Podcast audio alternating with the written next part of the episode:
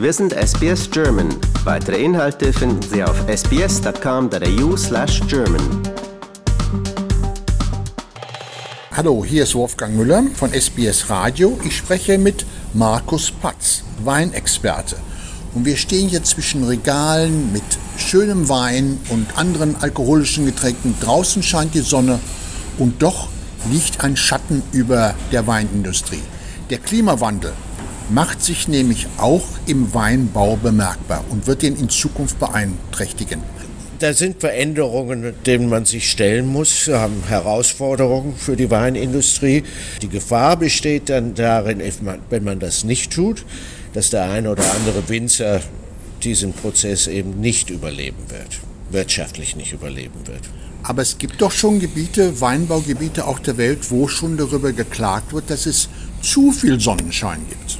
Ja, während es einzelne Weingebiete gibt, die von diesen Klimaveränderungen sogar profitieren, gibt es viele Weingüter in Zentralfrankreich, zum Beispiel im Süden Frankreich, in Spanien, aber auch hier in Australien, wo die wärmeren Temperaturen einhergehend mit weniger Niederschlag dazu führen, dass ähm, heutzutage nicht mehr so viel Weinrebentrauben produziert werden können. Die Produktion es geht also zurück.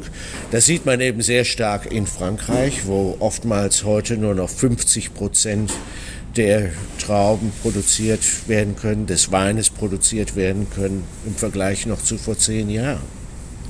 Und verändert der Klimawandel auch den Charakter und den Geschmack der Weine? Das tut es, ähm, weil wenn die Temperaturen höher werden, verlängert sich oder verkürzt sich, je nachdem, der Reifeprozess der Trauben. Also werden die Trauben durch die Zeit mehr Zucker, also Fruchtzucker ansammeln, was sich dann natürlich auch darin bemerkbar wird, wenn es dann eben zu viel Fruchtzucker ist und das nicht ähm, ausgeglichen wird mit der Säure, ein höherer Alkohol entsteht. Und das wirkt sich negativ auf den Geschmack der Trauben aus. Auf der Welt wird ja der Wein im Norden und im Süden so zwischen dem 50. und 30. Breitengrad angebaut. Bedeutet das, dass in Zukunft vielleicht einmal andere Bereiche der Welt äh, in, in den Genuss kommen, Wein anzubauen? Ja, und das ähm, ist auch schon der Fall haben, während man vor zehn Jahren zum Beispiel oder 20 Jahren hätte man nie gedacht, dass in England zum Beispiel ja, ja, ein Qualitätswein produziert werden könnte. Das hat sich in den letzten zehn Jahren schon geändert. Der Süden Englands ist wärmer geworden, sodass dort Rebsorten wie Chardonnay, Pinot Noir angebaut werden und die Engländer mittlerweile ganz hervorragenden wir dürfen es nicht Champagner nennen, aber sagen wir eben einen, einen guten, mehr als nur guten Sekt nach Champagner-Methode produzieren. Und die äh, Weine aus England sind mittlerweile hoch gefragt in der Welt. Auf der anderen Seite gibt es eben auch Länder, wo man nie gedacht hätte, dass sie überhaupt jemals mal ein paar Trauben anbauen würden, und das ist Schweden oder Finnland zum Beispiel. Es gibt also Winzer mittlerweile in, in Schweden und das liegt ähm, ja, im Prinzip 55. bis zum 60. Breitengrad, also bei weitem außerhalb der alten Zone. Und hier in Australien leiden unsere Winzer darunter? Es gab mal vor, vor Jahren eine unheimlich interessante Dokumentation, die viele Leute vielleicht nicht so ernst genommen haben, aber das war vom ehemaligen amerikanischen Vizepräsidenten Al Gore, The Inconvenient Truth, die unbequeme Wahrheit, wo man äh, eine Klimaveränderung projiziert hat, die quer durch den australischen Kontinent geht. Sagen wir mal, eine Linie zieht von Broome bis nach Sydney. Sydney war so ein bisschen im Fegefeuer. Aber alles, was nördlich dieser Linie ist, wird zum tropischen Regenwald. Also es wird mehr Regenfälle geben, ähm, während alles, was südlich liegt, trockener wird und man sogar ein Wüstenklima projiziert. So, gehen wir mal in diesen südlichen Raum, dann gehört Victoria dazu, also berühmte ähm, Anbaugebiete wie Yarra Valley zum Beispiel oder eben auch Margaret River in Western Australia, die damit zu kämpfen haben, dass sie jetzt auch jetzt schon weniger Regenfall haben, steigende Temperaturen und damit wird die Wasserversorgung für das Anbaugebiet ähm, eben zum Problem. ist nicht das, was Qualitätswinzer möchten. Man würde am liebsten eben mit dem leben, was die Natur beschert, aber wenn es ähm, weniger Ressourcen aus der Natur gibt, muss man sich eben anders helfen. Und hier in New South Wales, das Hunter Valley ist ja unser Vorzeigegebiet. Da ist es dann eben der umgekehrte Effekt. Da wird man äh, bei dennoch steigenden Temperaturen, also man ähm, erwartet einen durchschnittlichen Temperaturanstieg um drei Grad innerhalb der nächsten 20, 30 Jahre, äh, was sich natürlich erheblich auf den Weinbau auswirkt. Gleichzeitig aber auch ähm, höhere Niederschläge. Und ähm, diese Niederschläge setzen eben ein zur Harvest oder zur Ernte Zeit. Und das war immer schon ein Problem für Hunter Valley, wird jetzt allerdings ein noch stärkeres Problem.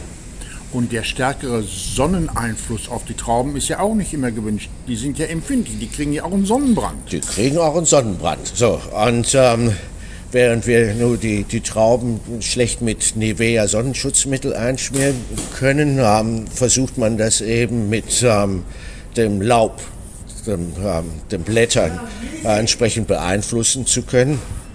Und ähm, das Problem ist aber, ähm, wo zieht man die feine Linie? Ist es zu viel Schatten durch das Blätterwerk? dann können die Trauben auch nicht so reifen, wie sie das äh, sollten. Macht man zu wenig Blätterwerk, ist eben die ähm, Exponierung zur Sonne eben zu stark und damit könnte Sonnenbrand geben.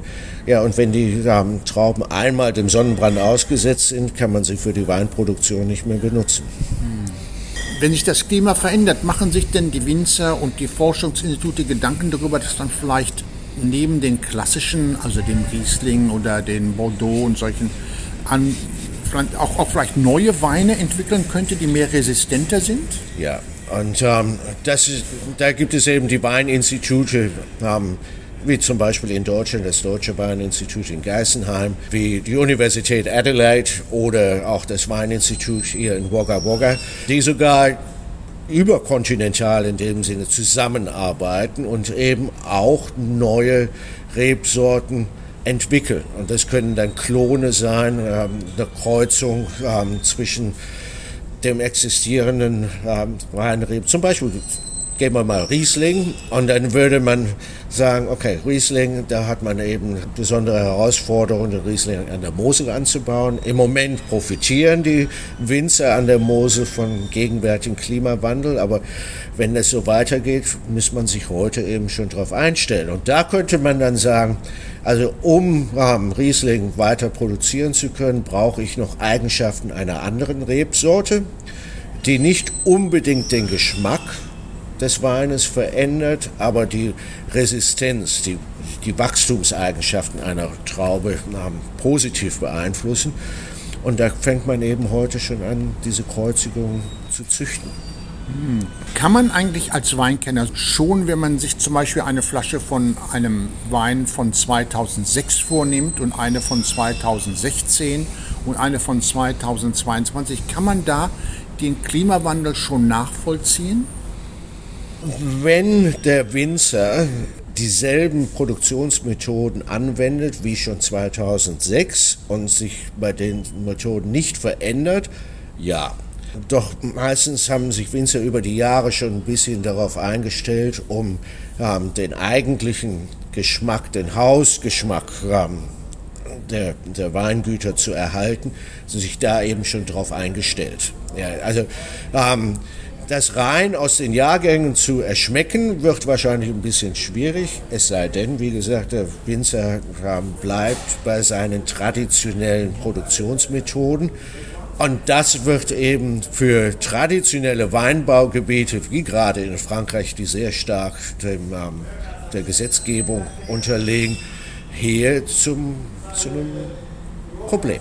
Ja, dieses Appellationsgesetz, was Sie haben in Frankreich, wird ja wahrscheinlich dann durch den, den Klimawandel und die verschiedenen Mengen dann irgendwie verändert werden müssen, angepasst werden müssen. Ja, ähm, wenn eben bestimmte Regionen, wenn es sich dort erwärmt, werden die klassischen Rebsorten, die dort schon seit Jahrhunderten angebaut werden, eben nicht mehr die richtigen Rebsorten für dieses Gebiet sein.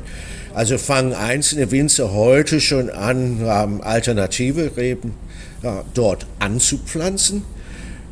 Allerdings sind dann diese Rebsorten eben nicht ähm, in diesem Appellationsgesetz äh, erlaubt. Also könnte jetzt ein bekannter Producer, Produzent zum Beispiel von Chateauneuf du Pape, eben nicht mehr seinen Wein Chateauneuf du Pape nennen, weil er ähm, Rebsorten verwendet, die hier nicht zugelassen sind.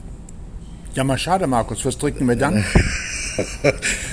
Günstigerweise ähm, haben wir ja gesehen, es gibt auch neuere Weinregionen, die sich hier entwickeln. Also ähm, wir werden genügend Alternativen haben. Ja.